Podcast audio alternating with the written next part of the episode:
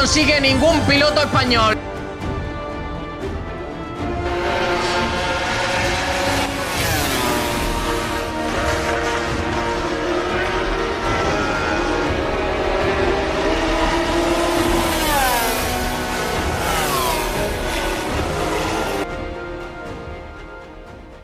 Hola, hola, ¿qué tal? Saludos a todos, buenas tardes, bienvenidos a Bandera Cuadros, bienvenidos a nuestro programa número 22 y bienvenidos al regreso de Fórmula 1 al regreso de la temporada. Tras tres semanas de vacaciones, vuelve el gran circo de la Fórmula 1, vuelve la pasión, vuelven las carreras. Este fin de semana nos vamos a uno de los circuitos icónicos de la temporada. Personalmente, mi favorito, nos vamos al circuito de Spa-Francorchamps en Bélgica, Gran Premio de Bélgica este fin de semana con eh, la batalla entre Hamilton y Verstappen más viva que nunca. Van a pasar cositas tras esta semana de vacaciones.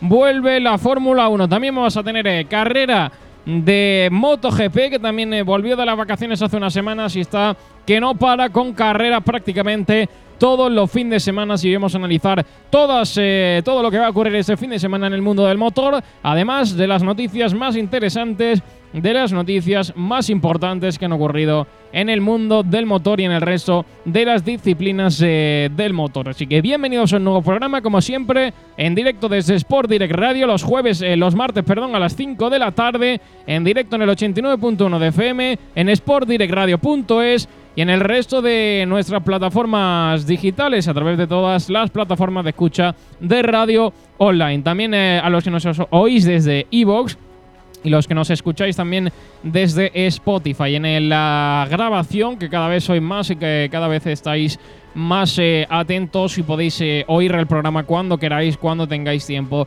y cuando estéis eh, disponibles. Sin más dilación vamos a comenzar el programa que tenemos un montón de cositas que comentar, un montón de cositas que analizar y para empezar vamos a presentar al productor de este programa, el gran Nacho Medina. Hola Nacho, ¿qué tal? Buenas tardes. Hola, muy buenas tardes Sergio, muy buenas tardes a todos los oyentes y con muchas ganas de volver a empezar este programa porque hoy traemos muchas noticias de esas de las que nos gusta para empezar ahí la semana con dándole mucha emoción eh, para, para, el fin de semana que vendrá el plato fuerte porque tenemos Gran Premio de Spy, Gran Premio de Silverstone en MotoGP. También tendremos este fin de semana SBK que correrán en Navarra, así que otra vez a Navarra. Un programa muy completito, Sergio. Pues sí, programa muy completito que vamos a ir eh, comenzando en el día de hoy, en este programa número 21 de Bandera a Cuadros. Y bueno, pues voy a presentar al hombre de MotoGP que está aquí semana a semana porque eh, las motos no descansan y eh, últimamente está teniendo mucho trabajo, pero es que ha estado seis semanas sin carreras y, y la verdad que se ha notado y ahora ha vuelto fuerte. Hola José Martínez, ¿qué tal? Buenas tardes. Muy buenas chicos, muy bien. Eh, ¿Cómo ves este gran premio? Empieza a coger esto velocidad de crucero, ¿eh? No, no hay descanso en MotoGP. Bueno, es lo que todo amante del deporte quiere, ¿no? Que, sean sucesivas las carreras, no tener que esperar tanto. Y Silverstone es un circuito que siempre ofrece mucha emoción. Y en, una situación en la que el mundial está más, más raro y a la vez más vivo que nunca. O sea que con muchas ganas de ver lo que sucede en Inglaterra y esperemos que sea lo mejor posible. Pues, pues vamos a ver qué tal va este fin de semana. Vamos a estar como siempre. ¿A qué hora es eh, la carrera, José? La carrera se disputará a las 2 del domingo, uh. el domingo 29, como siempre a, las 2. Cuidado que lo mismo te toca narrar la carrera, ¿eh? Bueno. No sería mala idea, ¿no? Si en carta, por mí perfecto. A ver, pues lo intentaremos. Intentaremos también empezar un poquito antes para la previa de Fórmula 1 y bueno, pues eh, si, eso metemos MotoGP un poquito antes y cuidado porque podemos montar ahí una retransmisión chula de, mm, de MotoGP, de, Fórmula 1, con las dos cositas porque, bueno, puede estar interesante. Así que eh, estaremos intentando montar todo eso. Vamos a empezar por mañana que se va a quedar apretada, esa la del domingo. Por supuesto. se va a quedar bastante apeñadita. Hombre, en domingo 2 de la tarde... No hay nada mejor que hacer, la verdad. Hombre, que ve el- las motos y los coches. Sí. Eh, bueno, vamos a empezar por el principio, Nacho. Vamos, como siempre, a esas eh, noticias de la semana en el mundo del motor, como siempre con eh, Hyundai, con eh, automóviles Nieto, que están ahí y que lo tiran en este mes de agosto. Ahora ya no tienes excusas para tener un eléctrico. Porque además de los 7.000 euros del plan Moves 3, con Hyundai podrás beneficiarte del plan Full Electric Full Care. Hyundai, única marca con compromiso de devolución. Más información en Tu concesionario oficial en Málaga, Marbella y Fuengirola. Pues como siempre con Automóviles Nieto, comenzamos hablando de las noticias de MotoGP.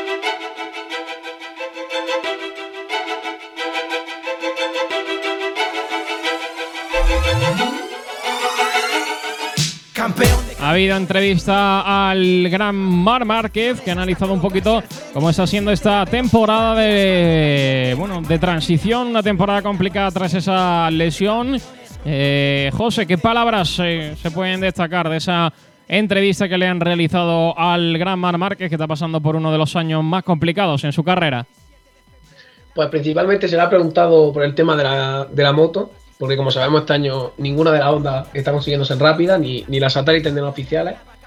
Y sí es cierto que yo creo que estamos ante la peor temporada tanto de Honda como de Mar Márquez. Se puede entender que de Mar Márquez sea su peor temporada debido a las lesiones que, arrastra, pero lo de Honda empieza a ser escandaloso. Aún así, Márquez ha comentado que si él estuviera bien físicamente, podría estar arriba luchando por el Mundial pero que ahora mismo él no está al 100% y, la, y es el momento en el que la moto tendría que ayudarle y no lo está haciendo.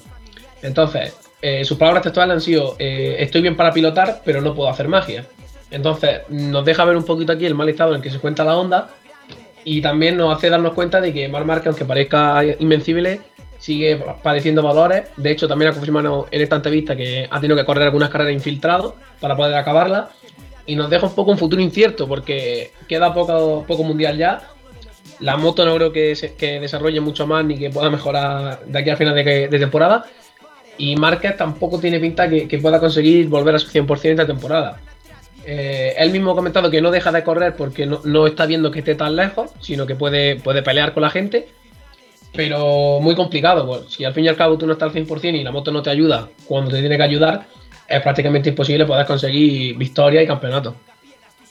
Bueno, pues las palabras de Mar Márquez, siempre ambicioso, pero de una temporada muy complicada en su carrera. Y vamos a ver qué, qué acaba pasando y si puede acabar de la mejor forma la temporada. Para la próxima estar ya en la lucha por, eh, por campeonatos, que es donde debe estar el piloto español. Y hay noticia también eh, interesante sobre Maverick Viñales, que correría el resto de este año 2021 en MotoGP con, con Aprilia como wildcard y podría debutar ya en, en Aragón. Noticia interesante, José. Bastante interesante porque sigue un poco con el culebrón de Maverick Viñales que llevamos viendo últimamente. Pero como tú comentabas, eh, el wildcard que Aprilia le puede otorgar, eh, como es una marca, un- Aprilia es un- tiene las concesiones, debido a que todavía no está entre las marcas punteras, tiene hasta 6 wildcards que pueden usar en toda la temporada. No han hecho uso de ninguna, como si ha hecho por ejemplo KTM con Dani Pedrosa, en un tema que luego hablaremos, pero Aprilia ha decidido no gastar ninguna wildcard, lo que le permitiría a Viñales, a partir de- del Gran Premio de Aragón, que es en septiembre, poder correr las seis, las carreras restantes. Eh, hay que tener en cuenta que Viñales tiene también un estilo de pilotaje peculiar y estas seis wildcards le vendrían muy bien para comenzar a, a desarrollar la moto y a ir sobre la Aprilia. No va a ser en Silverstone porque lo ven muy precipitado y el camino de Viñales junto a Aprilia comenzará en- el 31 de agosto en los test de Misano. Habrá que ver cómo le va a Viñales en una situación que, que nadie sabe por dónde va a salir. Es un, un riesgo que puede ser muy beneficioso para Aprilia o no. Y lo, lo empezaremos a comprobar precisamente en Aragón, en el Gran Premio de España. Bueno, pues vamos a ver, vamos a ver qué acaba pasando, pero el tema de Maverick Viñales está empezando a coger eh, un ritmo extraño, con eh, giros raros y la verdad que es una situación sin precedentes en el mundo de, del motor y un poquito extraña. Y cuidado con esa noticia, porque Arabia Saudí quiere comprarle a Valentino Rossi su equipo de MotoGP y toda su academia por 150 millones de euros. Cuidado con lo que puede pasar, eh, José. ¿Está Valentino Rossi dispuesto a vender el equipo?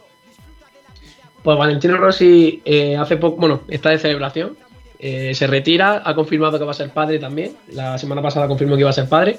Y ahora le llega esta oferta multimillonaria de parte de Arabia Saudí, que quiere seguir consolidándose en el mundo del motor, como ya ha hecho en Fórmula 1, donde hay el primer gran premio de, Arabia Saudí.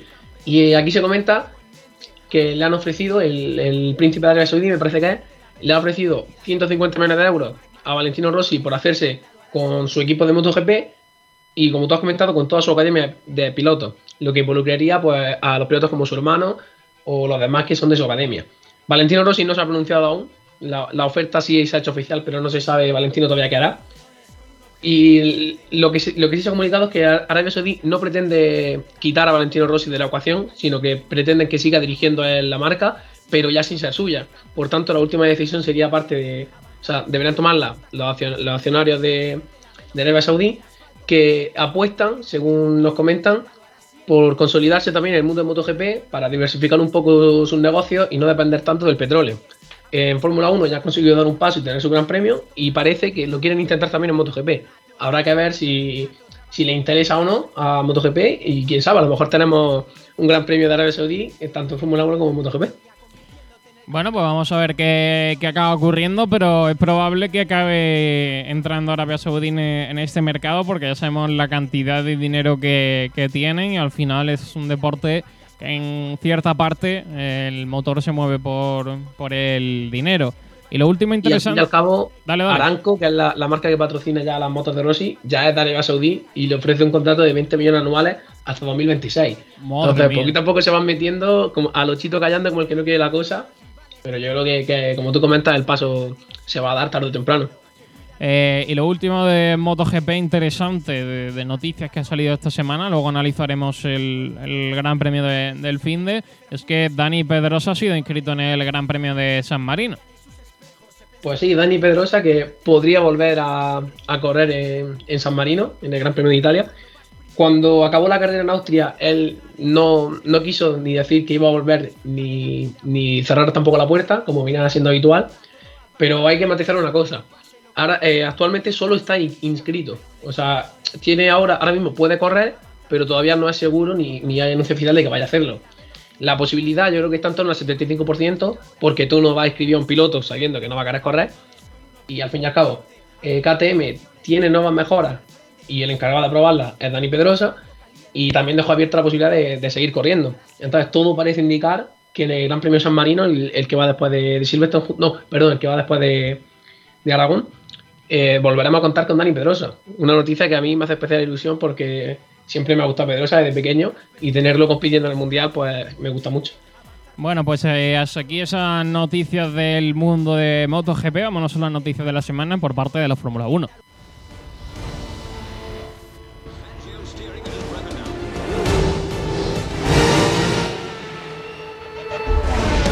Noticia impactante, sigue habiendo movimientos en el eh, calendario por el movimiento, por eh, la situación de la pandemia en el mundo y lo último que ha comunicado la Fórmula 1 ha sido la suspensión de Japón como eh, circuito, como gran premio para este, para este año. Otra noticia que era un secreto a voces, se han suspendido ya varias carreras, llevamos comentando y, analizando de que iba a estar muy complicado que se disputasen las 23 carreras que se anunciaban al, principio de la, de la temporada y al final pues eh, en algo hemos acertado porque las predicciones se están eh, cumpliendo. Eh, se estudia la posibilidad de una segunda carrera en Bahrein para reemplazar a este circuito mm, de Japón. Esta cita, además de completar el triplete que el circuito de Suzuka formaba con Rusia y Turquía, estaría resolvería la cuarentena de los trabajadores de Fórmula 1 deberían guardar a la vuelta de Reino Unido después de la carrera en ese Istanbul eh, Park. Sigue moviendo ese calendario de 23 carreras y vamos a ver si finalmente pueden sustituir eh, por otro circuito o si finalmente tienen que buscar eh, suspenderlo para no hacer ninguno de ellos. Según Motorsport, eh, asegura que Qatar podría ser ese sustituto también de Australia, otro que está circuito que no se va a correr este año y está pendiente de, de un ajuste y de marcharse a otro sitio. Así que vamos a ver cómo acaba todo esto, Nacho, porque probablemente haya mucho movimiento de, de circuitos de aquí a, a final de año. Pues sí, como eh, parecía raro al principio de la temporada que Australia no fuese el primer gran premio en ese calendario, lo pusieron el Gran Premio número 21 de los 23 que hay esta temporada para ver si por lo menos en este circuito tan mítico que lleva acompañando la Fórmula 1 tantos años podíamos correr este año y avanzar en cuanto a los protocolos de pandemia que se siguen en la Fórmula 1. Pero se está viendo ya que no, con la situación del país australiano se ha decidido, al igual que el Gran Premio de Japón, de suspender estos dos grandes premios. Y veremos a ver si las informaciones que nos llegan a nosotros es que Probablemente Qatar pueda albergar uno de estos grandes premios. También nos llega de que, como has comentado, eh, la Fórmula 1 también está barajando hacer un doble gran premio en Bahrein, que esta es la opción que menos, que menos se contempla desde las fuentes, por lo menos oficiales, de la propia Fórmula 1, una doble carrera en Bahrein con ese circuito corto, que el año pasado, aunque gustó a muchos aficionados a la FON, no tanto, porque no es un circuito de Fórmula 1.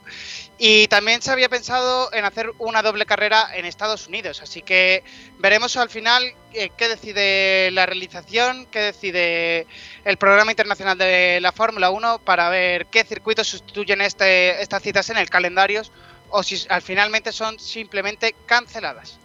Bueno, pues vamos a ver qué acaba ocurriendo, pero ya lo discutíamos, lo analizábamos eh, casi al principio de la temporada, Nacho, que era casi imposible que se corriesen los 23 grandes premios que había programado la Fórmula 1 y que iba a haber suspensiones porque al final nadie puede controlar cómo avanza la pandemia en un sitio o en otro y al final en todas las partes del mundo no, se distribuye igual ni, ni hay los mismos indicadores de contagio que, que en otro. Entonces Mm, es un reto para la Fórmula 1 ir teniendo que variar eh, grandes premios y buscar alternativas. Pues sí, es que eso es un problema logístico para casi todos los deportes que se mueven mundialmente. Eh, todos los campeonatos mundiales tienen este problema, que tú no puedes saber cómo va a evolucionar la pandemia a seis meses vista, porque aunque vayas mirando esa curva de progresión, siempre, como hemos podido ver aquí en España, hay picos y llega momentos que te baja, se abren restricciones, pero vuelven a subir. Entonces, eh, para un campeonato mundial es muy complicado y hemos tenido suerte de que por ahora solo tengamos en vilo dos citas y una que ya ha sido que se ha, que se ha sustituido por ese doble gran premio de, de en, en eh, me saldrá ese en Austria, ese doble gran premio en Austria. Así que eh, han tenido suerte también los de la Fórmula 1 con que solo hayamos tenido esos tres problemas a lo largo de una temporada muy larga de 23 carreras y casi 11 meses de competición. Pues sí, eh, más noticias de Fórmula 1. Sigue esa silly season, viendo cómo avanzan esos eh, asientos de los distintos equipos. Y la última noticia es que la familia Andretti quería, piensa en comprar o estudia comprar un equipo de la Fórmula 1, Nacho. Pues sí, eh, la Silly Season va más con los pilotos, pero hoy también viene con esto de los equipos. Eh, eh, Andretti es una familia muy conocida en el motorsport, tienen influencia en muchos campeonatos mundiales y está pensando en que la Fórmula 1 puede ser ese próximo campeonato al que pueden echarle el guante. De momento han descartado que como la primera opción que se pudo pensar es que fuesen a hacerse un equipo desde cero, pero esta se ha descartado ya que hay poco tiempo para desarrollar esta eh, infraestructura porque hay que hacer categorías inferiores y aparte de que necesita mucho, mucho apoyo económico y con el Pacto de la Concordia que entró en vigor el año pasado, eh, los equipos tienen que poner cerca de 200 millones de dólares para, para poder entrar eh, a, por lo menos a inscribirte y luego ya si quieres participar tendrás que seguir eh, pagando. Entonces lo que se habla es que eh, los Andrettis están pensando en comprar una escudería ya hecha como lo es Haas, que está pasando por problemas económicos bastante graves y podrían asociarse entre estos, entre estos propietarios americanos. Así que ya iremos eh, ampliando las próximas semanas en cuanto vayamos sabiendo algo más de información, aunque esa, esa intención de comprar eh, ese equipo de Haas todavía tiene que madurarse mucho y llegar a un buen acuerdo que satisfaga a ambas partes. Bueno, en cuanto a otras disciplinas en el mundo del motor, también hay noticias interesantes, como que, por ejemplo, eh, Palou va a tener nueve puestos de sanción en Gateway Y vamos a ver, vamos a ver cómo afronta esta difícil sanción, porque no está teniendo unas semanas fáciles el candidato a ser campeón de la IndyCar este año y lo va a tener difícil porque es un circuito pequeño en el que los 12 ganadores de la edición anterior son campeones de IndyCar o han ganado la Indy 500. Palou tendrá una penalización de 9 puestos por cambiar el motor tras eh, la rotura que tuvo en Indianápolis. Eh, eh, va a tener nueve posiciones de, salida, de la parrilla de salida de, sanción, porque va a tener que usar su séptimo motor de la, temporada. Eh, le va a colocar en, el medio del pelotón un lugar difícil y peligroso porque tienes que ganar posiciones rápidamente para eh, colocarse en un sitio donde poder gestionar mejor la táctica mm, de la carrera. No es una situación nueva para el piloto porque ya la vivió el año pasado cuando clasificó décimo primero y cuarto para finalmente salir décimo quinto y décimo segundo. Eh, vamos a ver qué hace este año. tiene algo de experiencia, pero es complicado, Nacho porque en el campeonato se le va acercando el segundo clasificado que es Howard. Bueno, se le va acercando, no, ya se le ha puesto por delante. Este fin de semana Patricio Howard ha conseguido salir por delante, está con 435 puntos frente a los 425 de, de Palou. Eh, ha tenido un fin de semana muy complicado esa sanción de los, de los nueve puestos y además un accidente que ha costado que tuviese que retirarse en la vuelta 68. Este óvalo no ha sentado muy bien para el español y su y se, queda un poquitín ahí distanciado a, 10 puntos de Patricio Howard. Eh, no es, eh, para la siguiente carrera puede volverlo a coger, es simplemente con que tenga cualquier problema puede llegar a cogerlo, pero recordamos que el español es un rookie, está debutando esta temporada en, en, la Indy y ya es un logro que esté que haya liderado más de la mitad de, de, este campeonato y llegue, y llegue segundo a 10 puntos simplemente de Patricio Howard, que ya es un experto en esta categoría, a falta de las últimas carreras para, terminar el campeonato. Así que un total logro para el piloto español.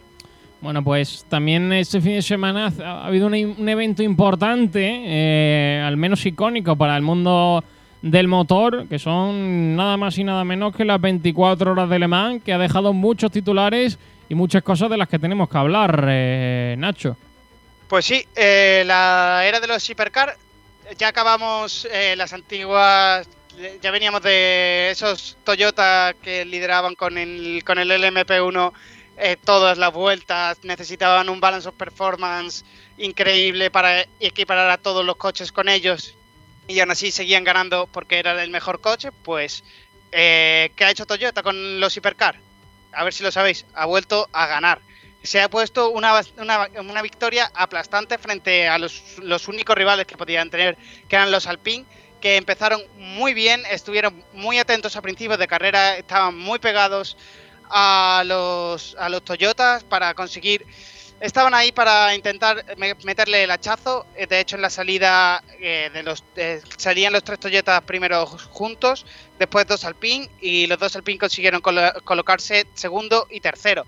Así que Alpine comenzó muy bien, pero luego en cuanto llegó la noche eh, la noche lo cambió todo. Empezó a llover, esa lluvia complicó muchísimo a los pilotos y empezaron a salirse y a provocar un montón de accidentes. Todos los, los Alpine en esa noche quedaron fuera de la carrera.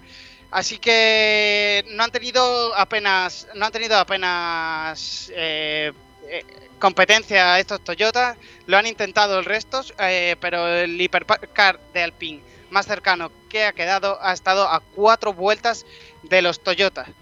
Y luego en el resto de categorías, en LMP2 ganaba el, equipo WRT a 8 vueltas del Toyota líder.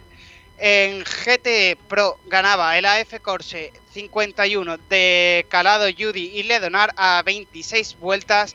Y en GTM Amateur, el primer clasificado cruzó la línea en eh, la trigésima posición y fue el equipo de Iron Links, pilotado por Schianovi, Ruberti y Gian María, con 36 vueltas perdidas. ¿Qué tal le fue a los españoles? Pues los españoles eh, tuvieron, en esta ocasión de Le Mans, no tuvieron buena suerte. García no consiguió al final acabar con ese, en ese Corvette porque tuvo un problema mecánico y tuvieron que retirar el, el vehículo y el otro español eh, tampoco consiguió acabar eh, estas 24 horas de Le Mans. Así que este año no hemos conseguido no hemos conseguido nada nada llamativo. Y algo destacado es esa vuelta de honor que la hizo Fernando Alonso en su Alpine. Sí, rodaron Fernando Alonso con el Alpine, eh, Esteban Ocon con el Alpine de calle y los pilotos de Alpine de Lipercar, eh, eh, que fueron Negrao, Lapierre y Babiexer, eh, hicieron esa vuelta también acompañando a Fernando Alonso, los tres pilotos de Alpine, esa primera vuelta al circuito histórico de Le Mans. Mm, ¿Es la primera vez que un Fórmula 1 corre en el circuito de Le Mans? Sí, es la primera vez que un Fórmula 1 pisa ese circuito. Muy, eh, la vuelta es muy bonita, ¿eh? Hombre, por supuesto, al final es una leyenda como Fernando Alonso. Pues eso es lo último que teníamos que comentar en el tema de las noticias y vamos a cerrarla como siempre con eh, nuestros amigos de Hyundai. Ahora ya no tienes excusas para tener un eléctrico. Además de los 7.000 euros del plan Moves 3, con Hyundai podrás beneficiarte del plan Full Electric Full Care. Hyundai, única marca con compromiso de devolución. Más información en Tu concesionario oficial en Málaga, Marbella y Fuengirola.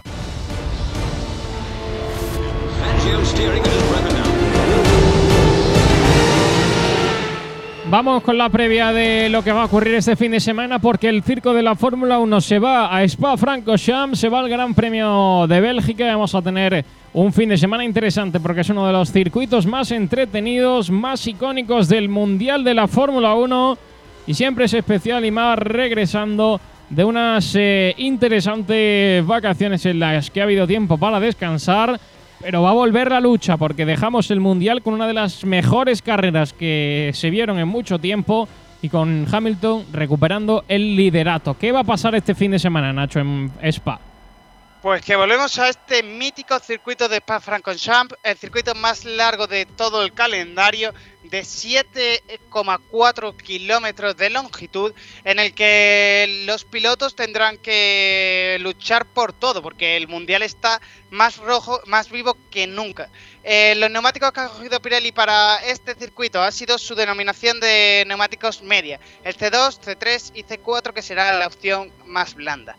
Eh, Pirelli clasifica esta, pi- esta pista con un 4 en tracción, un 3 en frenada, un 5 en fuerzas laterales, un 5 en estrés de los neumáticos, un 4 en el grip del asfalto, un 4 en esa abrasión del, del asfalto para que habrá que cuidar esos neumáticos y un 2 en cuanto a la carga aerodinámica.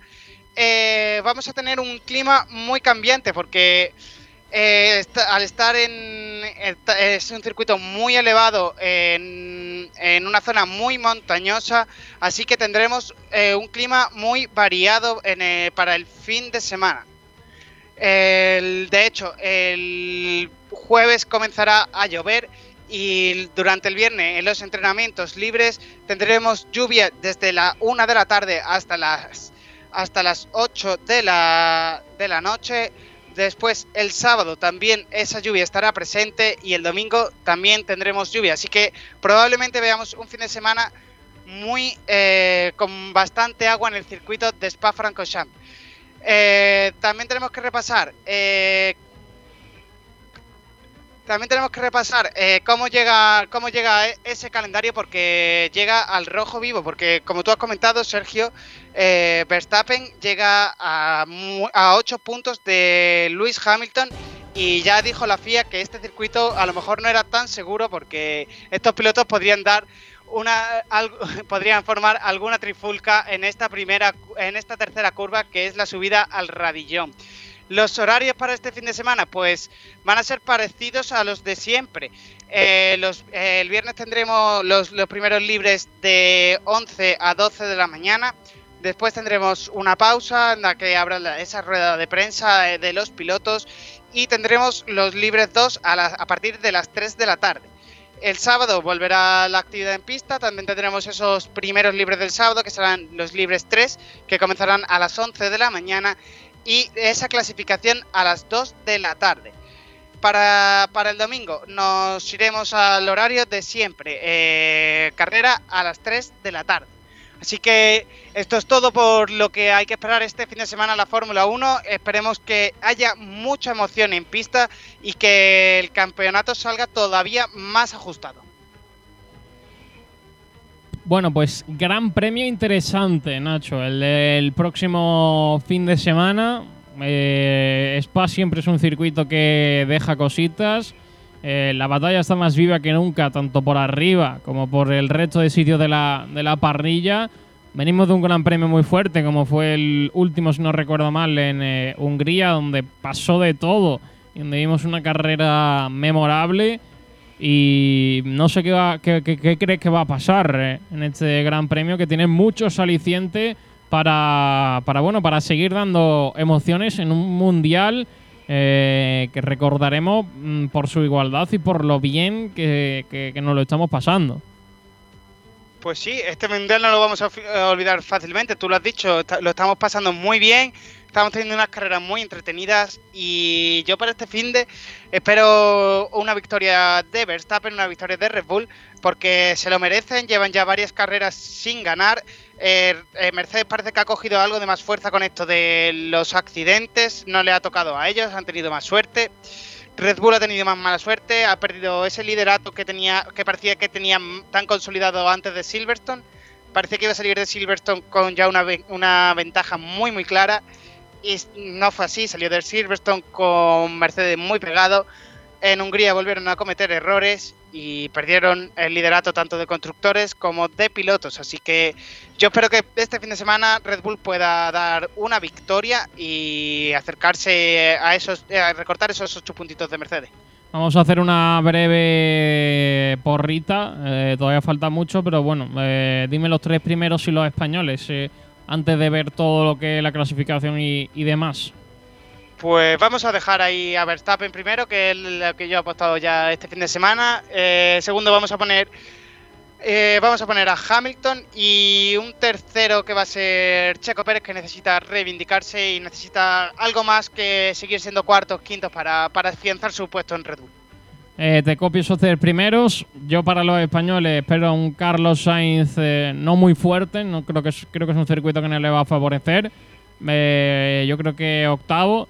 Y Fernando, pues entre el noveno y, el décimo puesto. No sé si tú eres un poquito más optimista. Bueno, Ferrari puede que tiene pinta de que todos los datos nos indican que lo va a pasar regular en este circuito, un circuito de velocidad de, velocidad punta, curva rápida. Ferrari es mejor en esa curva media lenta, pero bueno, no puede irle. A lo mejor consigue traerse un paquete aerodinámico que no le perjudique tanto como, como hizo para Silverstone. Así que vamos a ponerlos. Vamos a poner a Carlos en una séptima posición. Y para Alonso, una octava novena posición. Bueno, pues vamos a ver qué acaba ocurriendo. Eh, probablemente es interesante y sobre todo teníamos ya ganas de que regresara tras tres semanas que se han hecho un poquito largas. Gracias eh, Nacho, un abrazo, cuídate mucho, nos vemos el próximo domingo, adiós. Muchas gracias, Sergio, por permitirme estar aquí. Muchas gracias a todos. Eh, hasta luego, hasta el martes que viene. Hasta luego y vamos con el previo de lo que va a ocurrir en eh, MotoGP donde vamos a tener también una carrera muy apasionante.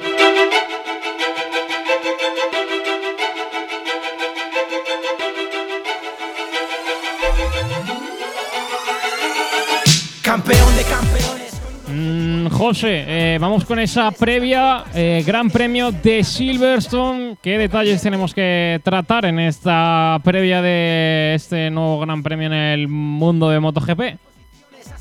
Pues principalmente tenemos el horario, que ahora pasaré a comentar detalladamente con los libres y la clasificación de la carrera.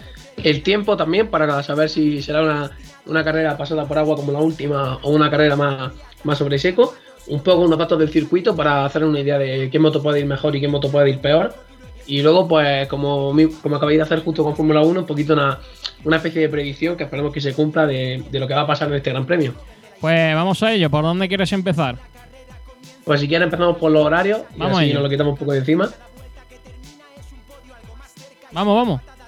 tenemos el, el viernes eh, la primera sesión de libre. De, bueno, voy a comenzar en MotoGP, efectivamente, de 11 menos 5 a 11 y 40. La, la de Moto y Moto 3 siempre van a ser antes, excepto la carrera, siempre el orden que llevan. Los libres 2 serán a partir de las 3 y 10 hasta las 4 menos 5. Y los libres 3, eh, ya en sábado por la mañana, será de 11 menos 5 a 11 y 40 de nuevo.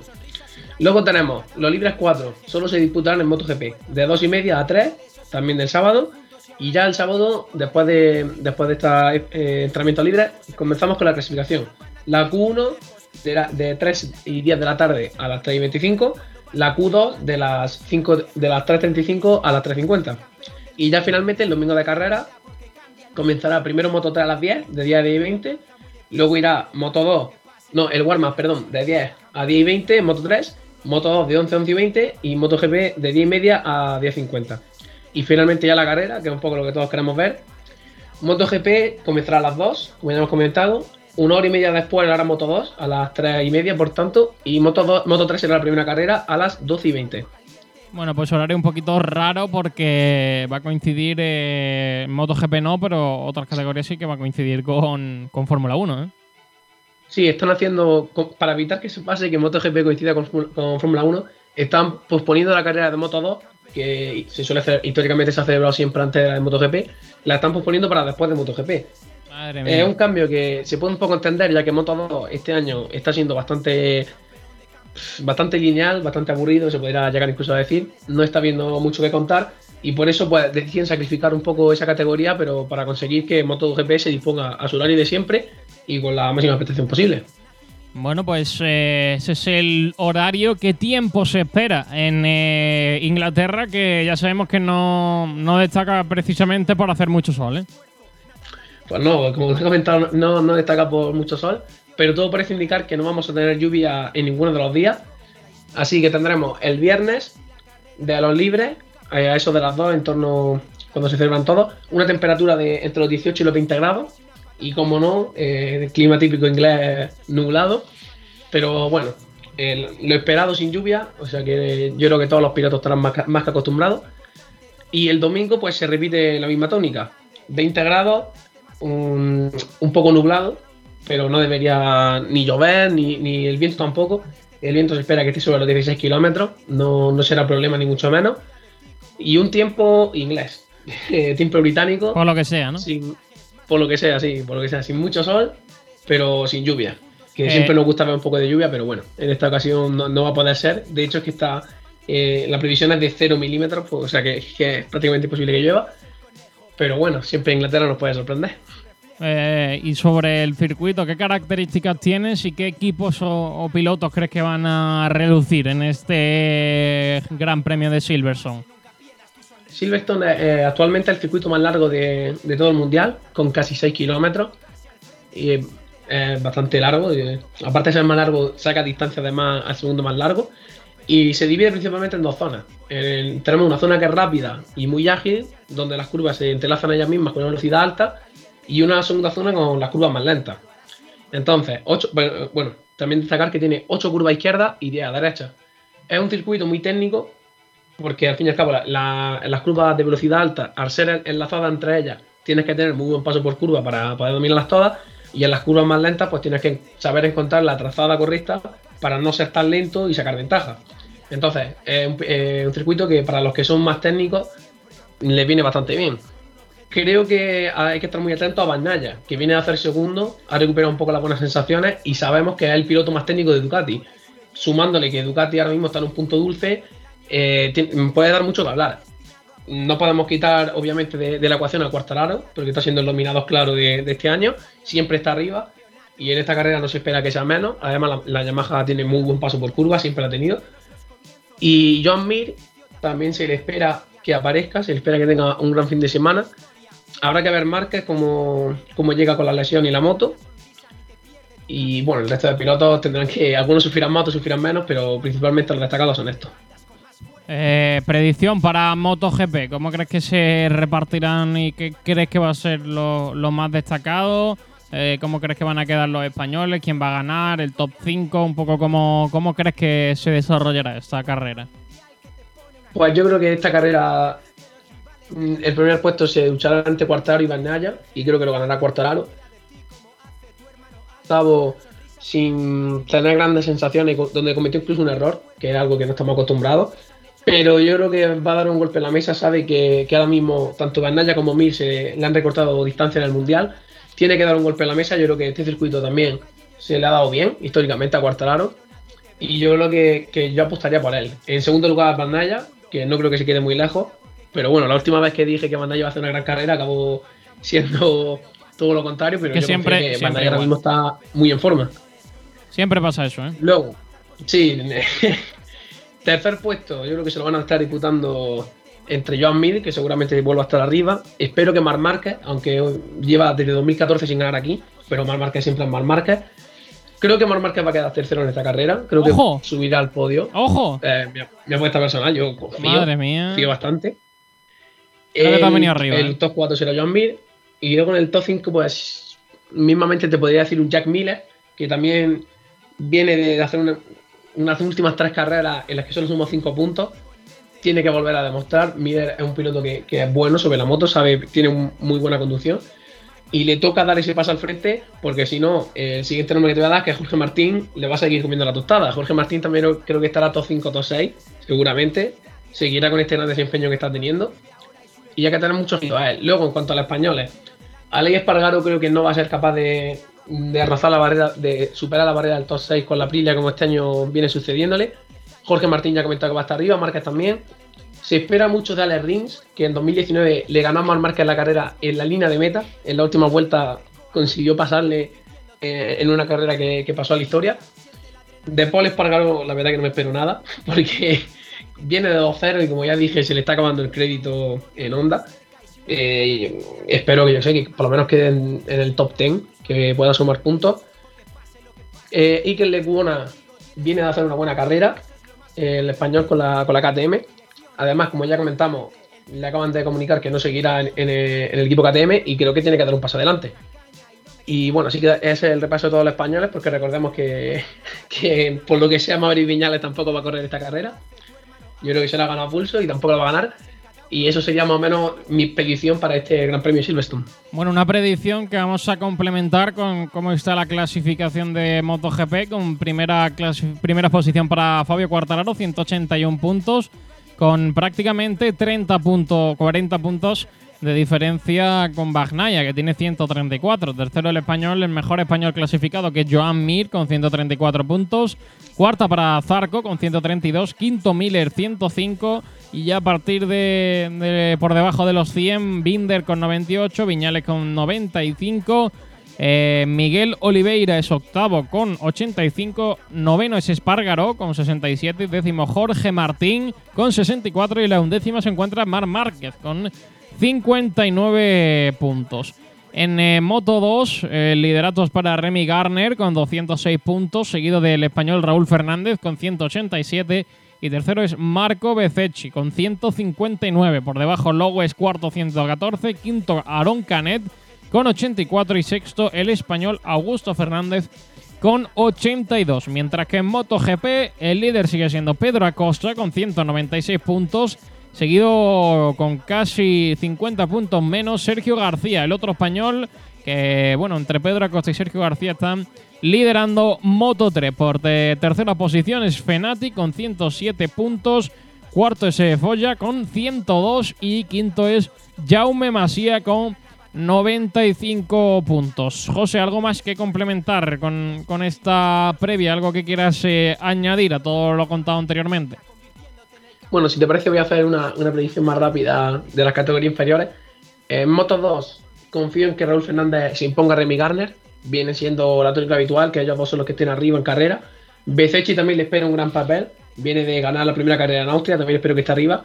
Pero creo que Raúl Fernández ya nos demostró la carrera pasada con esa victoria y, y recortándole hasta 14 puntos a Remy Garner, que esta segunda parte de la temporada puede ser muy buena. Confío en él, está tan solo a 19 puntitos de conseguir el Mundial antes de irse a MotoGP. Y en Moto 3 me parece que Pedro Acosta tampoco va a ganar esta carrera. Creo que Sergio García viene en un estado de forma algo mejor que el, piloto de Murcia. Pero aún así Pedro Acosta seguro que quedará segundo o tercero. También hay que tener mucho ojo con Romano Fenati, que poquito a poco se va consolidando. Viene a hacer tres carreras en las que ha conseguido establecerse muy bien. Y un dato así rápido de Darren Binder, el hermano de Brad, que podría llegar a MotoGP sin pasar por Moto 2. Como, eh, como comentamos la semana pasada, el, el equipo Petronas desaparecerá y solo se quedará en MotoGP. Con lo que Darren Binder podría seguir los pasos de Miller y pasar directamente a MotoGP sin pasar previamente por Moto 2. Bueno, pues vamos a ver qué acaba ocurriendo, José. Entonces, carrera de MotoGP, 2 de la tarde, domingo, Gran Premio de Silverstone. Correcto. Pues eh, con eso nos quedamos en el apartado de MotoGP. Eh, así que nada, José, gracias. Un abrazo, cuídate mucho. Un abrazo, Sergio, nos vemos. Y vamos a ir cerrando el programa ya con lo último que tenemos que comentar. Nos vamos a ir hacia el motor local porque hay cositas que podemos añadir, que podemos comentar antes de lo que va a ocurrir este fin de semana con eh, alguna pincelada. Eh, motor local con el regreso del Campeonato de España de SBK. En la categoría junior, corre, eh, en la categoría junior, concretamente tenemos al piloto malagueño de Rincón de la Victoria, Geray Ruiz, que está a dos puntos del actual líder de la categoría, el piloto Álvaro Díaz. Este fin de semana vuelve el campeonato donde comenzó, vuelve al circuito de Navarra, donde Geray consiguió un segundo puesto, hizo una gran actuación en esa primera carrera. Vamos a ver qué hace el piloto malagueño en ese fin de semana, porque tiene que ser consistente y tiene bastante presión para poder mantener al, eh, a raya a Álvaro Díaz que le persiguen, eh, están ahí luchando por eh, llevarse el campeonato y va a tener que trabajar, va a tener que cometer muy pocos errores el piloto Geray Ruiz para poder alzarse como líder de la categoría, salir de Navarra como líder de la categoría. Toda la información la vais a poder seguir en sportdirectradio.es, tanto la previa como el eh, post de ese de este campeonato de SBK, de este gran premio. Un resumen del fin de semana lo podréis seguir en sportdirectradio.es punto es eh, con toda la información y la semana que viene pues eh, tendremos a Jerai para que nos cuente un poquito las sensaciones y explicaremos un poquito qué tal le ha ido al piloto rinconero. Así que por aquí vamos a despedir el programa, por aquí vamos a cerrar este bandera cuadros en eh, esta semana. Como siempre agradeceros a todos los que estáis semana tras semana apoyando y, escuchando el, programa para estar informados del motor a través de, nuestras vías habituales y agradeceros también a todos los que nos oís en el momento que podéis eh, a través de Evox y Spotify porque cada vez eh, sois más y, bueno pues eh, agradecer siempre a todos los que estáis por ahí. volvamos, vamos a volver el domingo, estad atentos porque en principio vamos a tener la carrera, vamos a tener el Gran Premio de Fórmula 1 para vivirlo aquí en directo y también probablemente estemos atentos de lo que ocurra en eh, MotoGP, en esa carrera a partir de las 2 de la tarde. De todas formas, iremos confirmando todo a través de nuestras eh, redes sociales en Twitter, arroba SportDirectR. Gracias a todos, un saludo de Sergio Ramírez como director de esta sección del motor de Sport Direct Radio. Y gracias a todos, como siempre. Un placer, nos vemos dentro de siete días. Hasta entonces, disfruten de la semana y disfruten del regreso del eh, motor. Adiós.